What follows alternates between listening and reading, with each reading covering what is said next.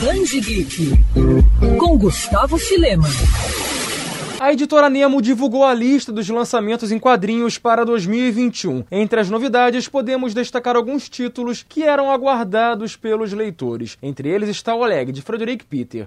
Nesta espécie de HQ autobiográfica, o autor de Pílulas Azuis volta a contar sua história, dessa vez trocando o eu pelo ele, dando vida ao Avatar Oleg. Outro título divulgado para este ano é o terceiro volume de Odisseia de Hakim, que traz a conclusão da saga real de um jovem sírio que se tornou um refugiado ao precisar deixar tudo para trás devido a conflitos em seu país. O quadrinho é de Fabian Tomé. Também podemos destacar Polina, de Bastien Vives, que narra a história de uma jovem e talentosa bailarina que acaba de ser selecionada para ter aulas com um professor exigente de dança que ao mesmo tempo é temido e admirado. A editora também vai lançar outros títulos ao longo de 2021 e você confere todas as novidades aqui no Band Geek. Quer ouvir essa coluna novamente?